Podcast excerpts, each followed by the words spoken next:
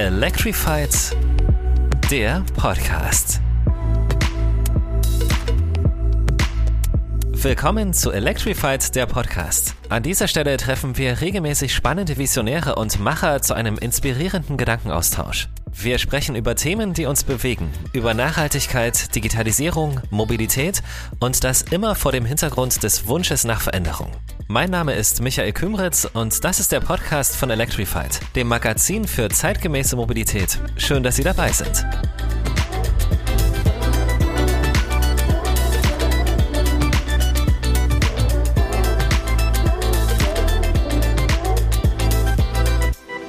Nachhaltigkeit wird immer wichtiger, gerade auch beim Städtebau. Das sieht auch Dieter Brell so. Er ist Kreativdirektor und geschäftsführender Gesellschafter des Design- und Architekturbüros 3 Deluxe in Wiesbaden. Zusammen mit seinen 40 Kolleginnen und Kollegen hat er eine Vielzahl von internationalen Projekten umgesetzt, wie beispielsweise das V-Plaza in Kaunas in Litauen. Zuletzt hat Brell Entwürfe präsentiert, wie der Times Square in New York und die Friedrichstraße in Berlin so umgestaltet werden können, damit der Mensch und nicht das Auto im Fokus steht. Electrified-Redakteur Frank Mertens hat mit Dieter Brell gesprochen. Unser aktueller Podcast wird Ihnen präsentiert von der NOW GmbH, der Nationalen Organisation für Wasserstoff- und Brennstoffzellentechnologie. NOW fördert die Mobilität von morgen auf der Schiene, auf der Straße, dem Wasser und der Luft, regional, bundesweit und international. Erfahren Sie mehr zu den Förderprogrammen für morgen unter now-gmbh.de. Herr Prell, herzlich willkommen zu unserem Podcast. Ja, hallo und vielen Dank für die Einladung zu dem Gespräch. Ja, Sie haben jetzt schon ein paar Themen aufgezählt. Also wir sind in der Tat in den letzten ein, zwei, drei Jahren wirklich verstärkt im, in dem Bereich unterwegs, wie, ich sag mal, der öffentliche Raum in Städten in Zukunft sich gestalten könnte. Und das hat sich jetzt ja auch durch das Thema zum Beispiel Friedrichstraßendiskussion in Berlin, auch das Thema Pandemie hat eine große Rolle gespielt. Also es wird im Moment ein wichtiges öffentliches Thema und von daher haben wir sehr großen Spaß dran, ich sage mal auch so unsere Sicht der Dinge dazu beizutragen. Hm. Herr Brell, aufgrund der äh, Corona-Pandemie führen wir dieses Gespräch heute per Skype. Wo erreiche ich Sie? Sind Sie im Homeoffice oder im Büro? Also ich bin im Büro. Also wir haben unsere, unser Büro so umgestellt schon seit jetzt einem Dreivierteljahr, dass wir rotieren. Also es sind immer 25 bis 30 Prozent der Leute im Büro, die wir haben und der Rest macht Homeoffice. Und da gibt es eine Rotation so über die Woche. Bevor wir zu den Entwürfen des Times Squares und der Friedrichstraße kommen, lassen Sie uns ein bisschen darüber reden, was Sie bislang an Projekten umgesetzt haben. Was sind die Projekte, die insbesondere für das stehen, für das Ihr Büro äh, letztlich halt auch steht? Ja, also wir, wir, wir kümmern uns gerne um Themen, die, ich sag mal, gesellschaftliche Relevanz haben. Und das verändert sich natürlich über die Zeit. Also unser erstes Gebäude war der Leonardo Glass Cube. Das war ein, ein Gebäude mit äh, relativ viel ambitionierten Ideen für den Innenraum. Ein Raum ohne Tür, also ein Gebäude, was eigentlich fast keine Tür hat. Also da ging es eher darum, wie arbeitet man in Zukunft zusammen? Wie können, ich sage mal, innovative Arbeitswelten in der Zukunft aussehen? Ähm, dann gab es ein Projekt äh, in, ähm, vor ein paar Jahren in, in Dubai. Das war eine Insel, die wir mitten in einer Stadt renaturiert haben. Und das war das Thema, wie können wir ähm, das die Natur zurück in Städte bringen. Das gerade in solchen Städten, die in kurzer Zeit sehr stark gewachsen sind, wurde meistens Aufenthaltsqualität äh, vergessen. Es gibt keine Parkanlagen, es gibt kein Grün. Und von daher war das für uns so ein Pilotprojekt, wie man Natur in die Stadt zurückbekommt. Und von daher auch für uns eines der wichtigen spannenden Projekte. Wenn ich mir Ihre Projekte anschaue, zumindest das, was ich auf den Bildern gesehen habe, dann äh, dominiert sehr viel Glas, aber auch Beton. Ist Beton denn überhaupt noch der Baustoff, äh, der heute zeitgemäß ist, auch aufgrund der CO2-Bilanz? Ist es nicht eher so Holz, was man viel mehr verwenden müsste, wenn es um Nachhaltigkeit beim Bauen geht? Auf jeden Fall. Also Beton ist streng genommen hochproblematisch und ähm, wir sind auch als, ich sage mal, Architekten, geht bei uns natürlich auch, ich sage mal, Wunsch und Wirklichkeit sehr oft natürlich irgendwie in, in verschiedene Richtungen liegt. Auch natürlich dran, dass Nachhaltigkeit Geld kostet, dass oft ein Bauherr am Anfang des Projektes sagt, natürlich will ich ein nachhaltiges Gebäude. Und im Verlauf des Projektes gehen, wenn da Sachen gestrichen, weil alles wie immer teurer wird. Gerade in den letzten Jahren sind die Baukosten ja generell extrem gestiegen. Und das Erste, was rausfliegt, ist eigentlich alles, was nachhaltig ist, weil es in der Regel die Rendite erst in, in vielen Jahren bringt. Also von daher, ähm, ich sag mal, wir, wir, wir stehen da mitten im Leben sozusagen und wir wissen, wo die Probleme sind. Holzbauweise ist allein jetzt hier, wo wir sind, ist je nachdem, wo man bauen will, auch eine, eine Brandschutzproblematik. Also wir kriegen das auch nicht mehr, also überall genehmigt. Das ist auch alles jetzt im, eigentlich so im, im Wandel zurzeit. Und von daher, ähm, also wir haben viele Aspekte, die uns, uns wichtig sind. Und Nachhaltigkeit ist ja nicht nur, ich sage mal, Energieeffizienz oder Baumaterialien, sondern für uns ist Nachhaltigkeit auch immer eine Qualität in Gestaltung. Das heißt, dass auch Dinge nicht zu schnell wieder abgerissen werden oder niemand mehr einziehen will, was man ja bei vielen Bürobauten das Problem hat, die 20, 30 Jahre alt sind und im Moment haben die Leerstand, weil keiner mehr rein will, weil das Niveau einfach nicht, nicht äh, hoch war. Also wir sind da, ich sage mal, letztendlich gefangen in dem ganzen Geflecht von, äh, was ist denkbar, was ist machbar, was passt ins Budget und was am Ende auch der Bauherr will. Von daher gebe ich Ihnen völlig recht, da ist auch bei uns, bei unseren Projekten gibt es da extrem viel Luft nach oben. Ist immer der Kostenfaktor der Faktor, der halt äh, einer Nachhaltigkeit beim Bauen, bei der Architektur entgegenspricht? Ist das das Hauptproblem für Sie? Ja, also es geht primär um Kosten beim Bau und ähm, natürlich ist Nachhaltigkeit immer teurer. Und äh, man muss da schon wirklich einen sehr ambitionierten Bauherrn haben, der wirklich sagt, ähm, er will das um jeden Preis haben. Ich meine, das wird jetzt immer besser. Ich glaube, die Offenheit wird größer. Die pa Pandemie ist einerseits gut für die Sache, andererseits ist natürlich die, werden die Gelder knapp. Die, die Städte haben auch weniger Geld, ist klar in den nächsten Jahren. Also von daher, das wird natürlich auch ein bisschen gegenläufig sein. Lassen Sie uns über den Times Square reden. Sie hatten dazu für dieses Projekt weder halt einen Auftrag, noch gibt es eine realistische Chance, dass sich Ihr Entwurf äh, äh, umsetzen lässt.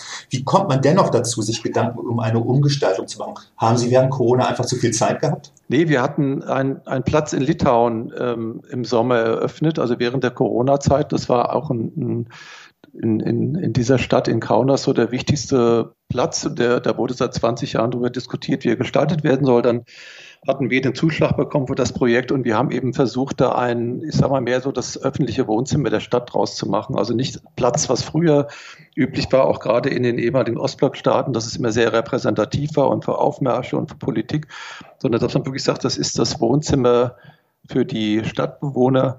Und das kam auch im letzten Sommer, als Corona war, extrem gut an und eigentlich viel besser, als wir erahnt hatten, weil die Leute einfach nach draußen wollten. Die wollten an die Luft und die haben den Platz wirklich so genutzt, wie wir es uns vorgestellt hatten. Und der Platz hat eben auch Vorrang gegeben, nicht nur den, nicht nur den Fußgängern, sondern auch der ganzen Elektromobilität, also der Mikromobilität, die im Moment ja extrem boomt. Und das war eigentlich ein, fantastisch anzusehen, wie lebendig dieser Platz war. Und die Grundidee war eigentlich gewesen, dass dieser Platz ein, ich sag mal, ein Knotenpunkt ist, aber der eigentlich alle Stadtteile verbindet und eigentlich alle autofrei in Zukunft sein sollen und man sich über Mikromobilität fortbewegt und viele Freiräume für, für Fußgänger sind und wo Zonen angeboten werden für Freizeit, für Sport, für Gesundheit, für Gastronomie, für Kultur und so weiter. Das war also für uns so ein Initialprojekt und um, ich sage mal, die Idee noch ein bisschen, der noch ein bisschen mehr Verbreitung zu geben, sind wir einfach auf den, auf den Times Square ähm, gegangen und haben gesagt, wenn wir da die Situation vorher, nachher visualisieren, dann ist die relativ Foto, äh, nicht fotogen, sondern ich sage mal, die ist eben, die lässt sich gut veröffentlichen. Und das, das sind in der Tat sind viele Medien drauf angesprungen, die genau dieses Vorher, Nachher, wie könnten Städte sich entwickeln, wenn, wenn weniger Autos zugelassen werden, wie ist der Effekt? Ist das gut oder nicht gut? Das kann man an so einem ikonografischen Platz wie im Times Square natürlich ganz gut darstellen. Wer an den Times Square denkt, hat natürlich äh, die Leuchtreklame vor Augen und ein Gewusel auf den Straßen und natürlich halt auch einen enormen Autoverkehr. Äh, können Sie kurz sagen, wie äh, Ihr Entwurf ausschaut für, für unsere Hörer? Ja, ich muss auch vorab sagen, dass dieses, also ich finde den, den Times Square einen wirklich faszinierenden Ort, auch mit den Autos. Also ich bin jetzt kein also mir geht es nicht darum, das Auto jetzt äh, schlecht zu reden oder zu sagen, alle müssen nur noch Fahrrad fahren, sondern also es geht eigentlich darum, was faszinierend ist an Metropolen, ist dieses, dieses äh, Urbane, das ist die Atmosphäre, die auch zum Beispiel New York oder in Times Square ausstrahlt. Das heißt, wir möchten die Lebendigkeit natürlich erhalten oder wir möchten sie eigentlich verstärken. Und das ist, glaube ich, so das Problem in dieser Diskussion im Moment um autoreduzierte Städte, dass man Angst oder viele haben Angst, es wird dann vielleicht tot werden oder nicht mehr so lebendig. Und wir sehen das genaue Gegenteil, dass eigentlich so die, die Lebendigkeit der Stadt eigentlich ähm, verstärkt wird, wenn wir die, die frei werdenden Flächen, also nämlich die Straßen, einfach auch so gestalten, dass sie von, von Fußgängern mehr genutzt werden können. Also wirklich mit den öffentlichen Raum mehr als einen ganz wertvollen Raum in jeder Stadt zu betrachten. Das heißt, das Bild sieht in etwa so aus, wenn ich es kurz beschreiben darf, dass wir ein sehr lebendigen Platz haben, wo es eine, ich sag mal, eine Mixtur gibt aus Fußgängern, aus Fahrradfahrern. Dann gibt es kleine Elektromobilitätsgeräte. Da wird ja auch in den nächsten Jahren noch viel entwickelt werden, ob es Roller sind oder die Zweiräder. Dann gibt es kleine autonome ähm, Transportmittel, also Shuttles, die auch, ich sag mal, sowohl, ich sag mal, den Transport von Personen übernehmen kommen, den, den muss man gewährleisten, dass man darf nicht sagen, alte Leute können dann nicht mehr da sich fortbewegen. Man muss gucken, dass jeder dann auch zum Arzt kommt, der vielleicht da in der Ecke ist oder dass auch natürlich Ware transportiert werden kann. Das heißt, es ist ein sehr lebendiges Bild, das natürlich auch mit Drohnen werden auch eine Rolle spielen, weil die natürlich auch die Straße entlasten werden, was so Transport von Waren anbetrifft. Uns geht es darum zu sagen, das Angebot muss attraktiv sein, diese Orte müssen, müssen attraktiv gestaltet werden. Der Times Square hat natürlich auch ein, ist für den Tourismus sehr wichtig. Also es darf jetzt nicht lieblos einfach nur Bodenmarkierungen und ein paar Pflanzenkübel hingestellt werden. Das ist nicht die Idee, sondern die Idee ist, dass man das auch genauso, ich sage mal, ernst nimmt, wie wenn man Gebäudearchitektur ähm, entwirft. Ne? Das, und das wird für jeden Stadtteil oder für jede Straße kann das auch durchaus anders aussehen und dadurch kann natürlich auch ein Charakter einer Straße, eines, eines, einer Nachbarschaft, eines Viertels auch nochmal verstärkt werden. Aber die Grundidee ist grundsätzlich immer, dass dem Menschen einfach mehr Raum zur Verfügung gestellt wird, der heutzutage eher dem Auto gilt in den meisten Metropolen. Äh, das Auto hat eigentlich den Menschen zurückgedrängt. Ist es genau das, äh, was Sie wollen mit dieser Art äh, der Architektur? Genau, also das Auto nimmt sehr viel Platz ein, das ist klar, Parken plus Fahren und dann ist es alles sehr linear, das entspricht nicht unbedingt dem, was der Fußgänger vielleicht will. Also es geht auch nicht um, um für oder wider. Es, also es wäre auch ein Fehler zu sagen, wir ersetzen jetzt die Autos durch Fahrräder und wir haben links und rechts, wie jetzt auf der Friedrichstraße, ähm, haben wir eine kleine Zone für Fußgänger und die müssen aber trotzdem aufpassen, wenn sie die Friedrichstraße queren, dass sie nicht von Fahrradfahrern überfahren werden. Sondern es geht um am Ende ist es, ähm, geht es um Rücksichtnahme. Und wenn das ähm, funktioniert, dann sehen wir das so, dass man schon in bestimmten Bereichen äh, Fußgänger mit Mikromobilität zusammen auf eine Fläche lassen kann. Das heißt aber, dass man sich auf eine Geschwindigkeitsbegrenzung von 10 bis 15 Kilometer wird einigen müssen für bestimmte Bereiche. Sonst wird das nicht funktionieren. Wenn Sie sich den Städtebau der vergangenen Jahre anschauen, wurde der Mensch da zu wenig in den Fokus gerückt, sondern halt eher das Auto? Ja, auf jeden Fall. Ich würde es auch gar nicht verteufeln. Ich glaube, das war auch gar nicht, wie es ja oft in ich sage mal so, in Rückblicken gesagt wird, dass die Autoindustrie da im Prinzip äh, die Städte geplant hat. Ich glaube, dass schon der Mensch fasziniert war in, in bestimmten Zeiten, dass jetzt eben die Technik wie äh, sowas wie, ich sage mal, die Entwicklung sowas wie das Auto hervorgebracht hat und man nicht mehr mit der Postkutsche fahren musste oder nicht mehr zu Fuß einen langen Weg äh, mit schwerer Ware oder Gepäck gehen musste. Also ich glaube, ähm, es hat alles seine Zeit. Nur im Moment ähm, ist, glaube ich, die Faszination Auto ist die nicht mehr so stark. Man merkt es an der jungen Generation. Und ähm, dann haben wir natürlich das ganze Thema, ich sage mal, Klimaproblematik, ähm, Verkehrsdichte, Stau, das Thema Gesundheit, also Feinstaub. Wir haben die Energieproblematik. Also das kommt alles im Moment zusammen mit einer jungen Generation, die auf das Statussymbol Auto nicht mehr so einen großen Wert liegt. Also es ist klar, die Autos werden weniger werden und man muss jetzt einfach darüber nachdenken, was bedeutet das für Stadtbild.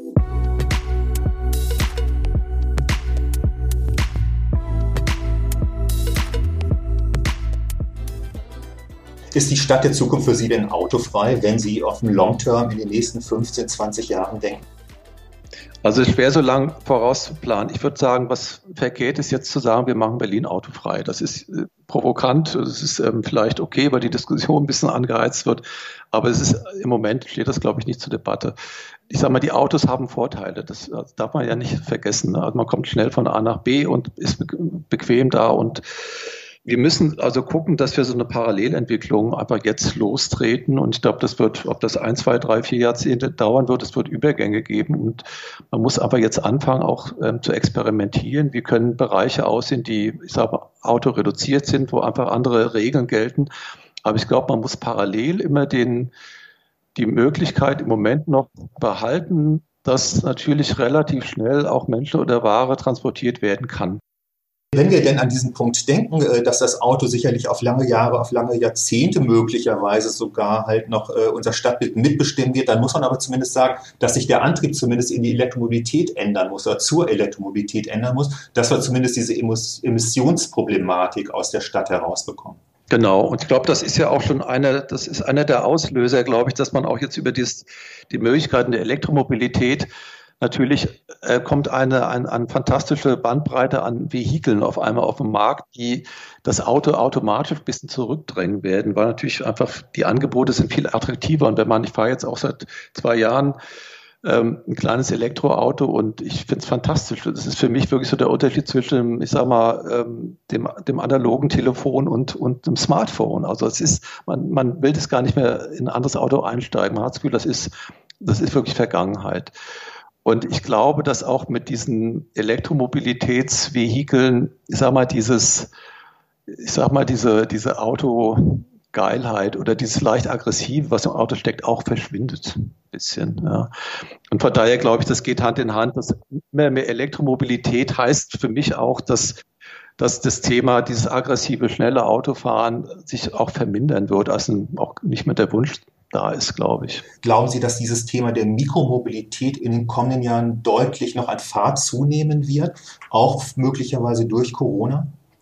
Also ich glaube auf jeden Fall man merkt ja auch, diese Experimentierfreude ist wichtig. Also mit den E-Scootern, da war ich überrascht, wie innerhalb von ein paar Monaten, egal auf welcher Stadt, in welchem Land man war auf der Welt, auf einmal standen überall diese Roller rum. Ob man in Finnland war, in den USA, in, in Hamburg oder sonst wo.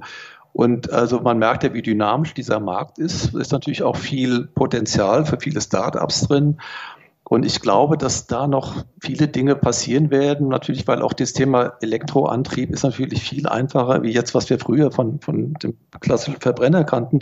Und da sind auf einmal, ich glaube, das ist ein riesiges Spielwiese an Möglichkeiten. Und das wird, da wird noch bestimmt viel Tolles passieren. Während der Corona-Pandemie haben viele Menschen für sich das Rad entdeckt. Berlin hat beispielsweise Pop-Art-Radwege errichtet. Auch wenn der Autoverkehr in den letzten Wochen wieder zugenommen hat, glauben Sie, dass Corona ein Auslöser oder ein Beschleuniger für die Verkehrswende sein kann?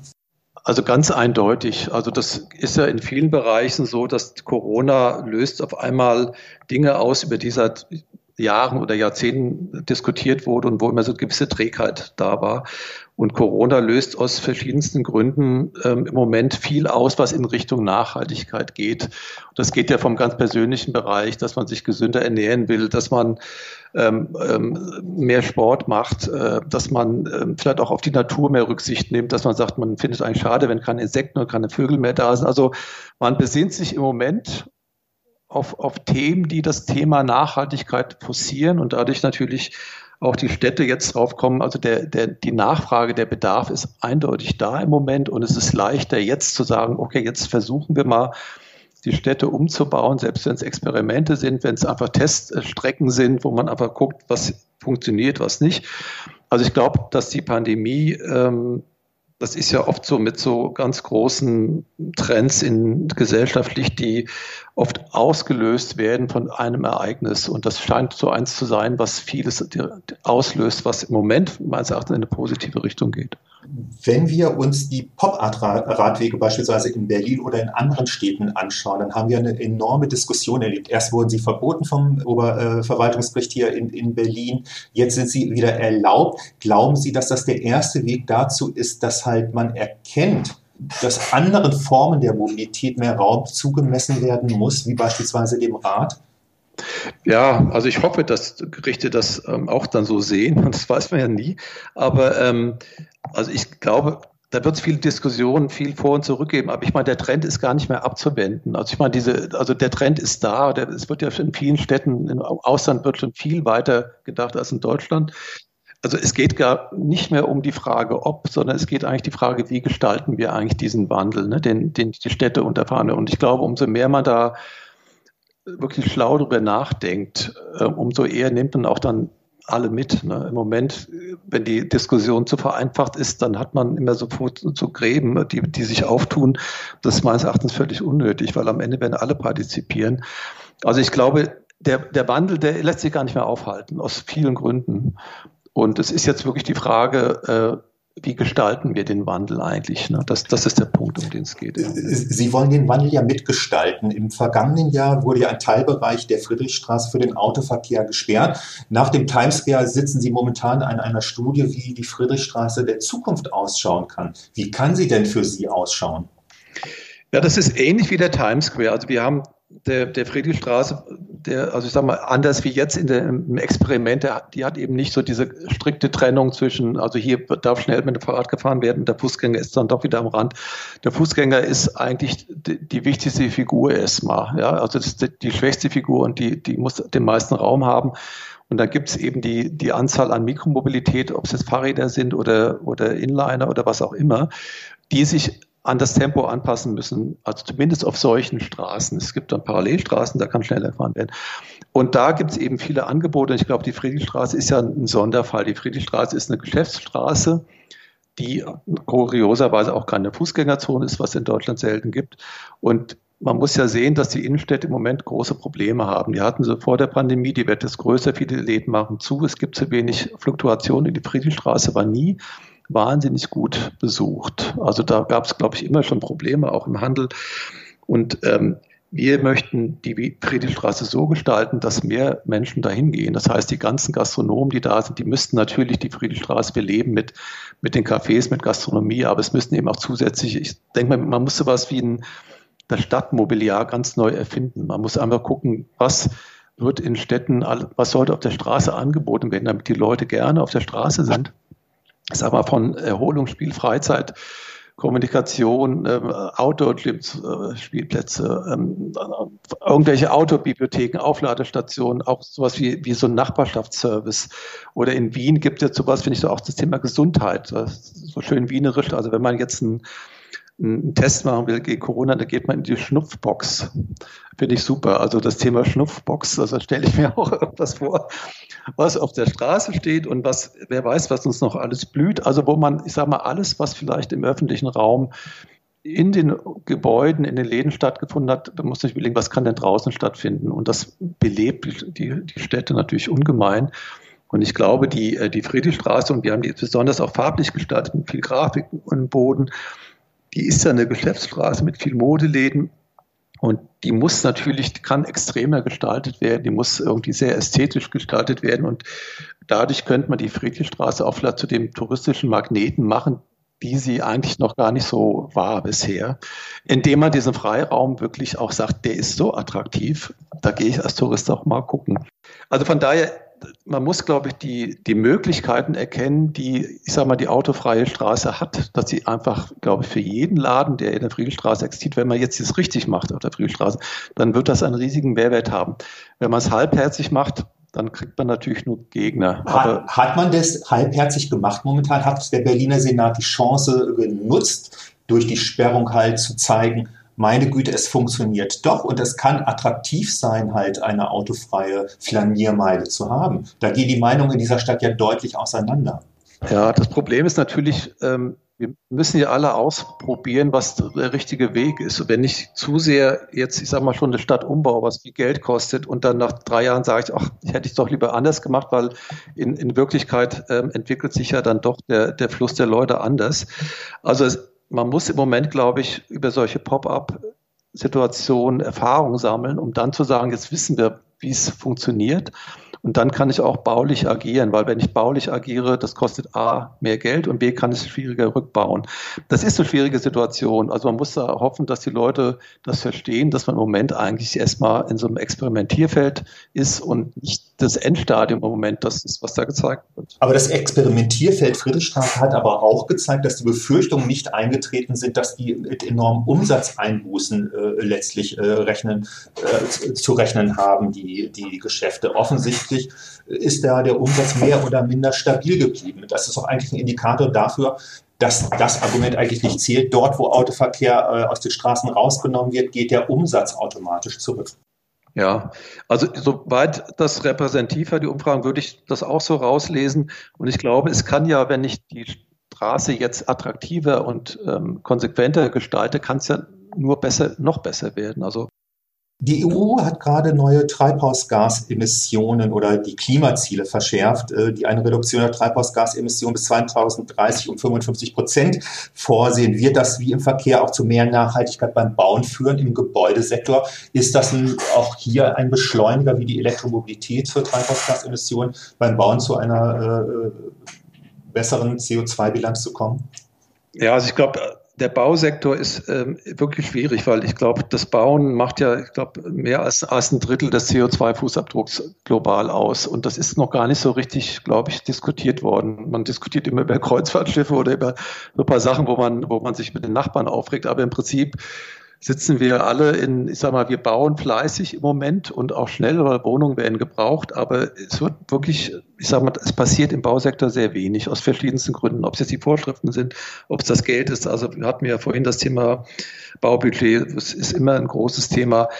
Aber ich sag mal, auch die Technologien sind da, ich sag mal, es ist nicht so einfach. Also ich sage mal, die nicht so einfach wie die Mobilität ist sehr komplex. Und ähm, wir haben jetzt ein Gebäude eröffnet, was eine interessante Fassade hat, die auch zur Energieeinsparung da ist.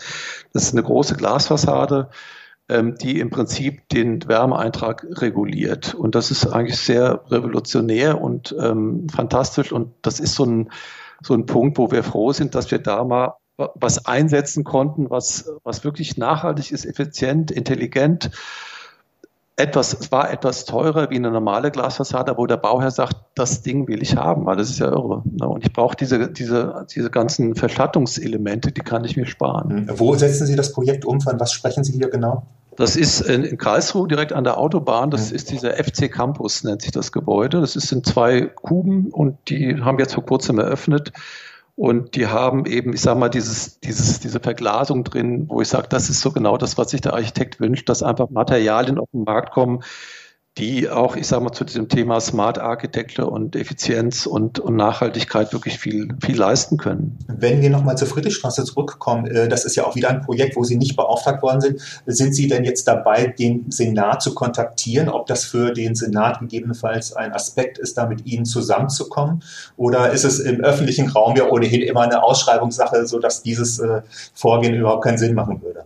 Das ist eine, wird immer ausgeschrieben, was ja auch gut ist. Und ich glaube, man muss das auch in Zukunft so ernst nehmen, damit es auch wirklich ähm, gut und durchdacht wird. Also das auszuschreiben, das halte ich, ist ja genau das, was wir, was wir meinen. Das ist nicht mit, mit, mit Kosmetik und Papolla oder Glycetan, das ist schon auch ein Stück Architektur, was da äh, dann gefragt ist.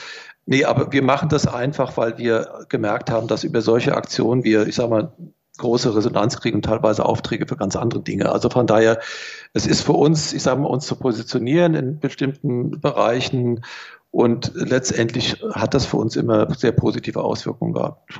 Herr Brell, lassen Sie sich auch mit Blick auf die Uhrzeit, Sie haben gleich einen Anschlusstermin äh, zu meiner letzten Frage kommen. Wenn Sie einen Wunsch hätten, damit äh, es zu mehr Nachhaltigkeit äh, in der Architektur bei der Mobilität kommt, wie sehe dieser Wunsch aus?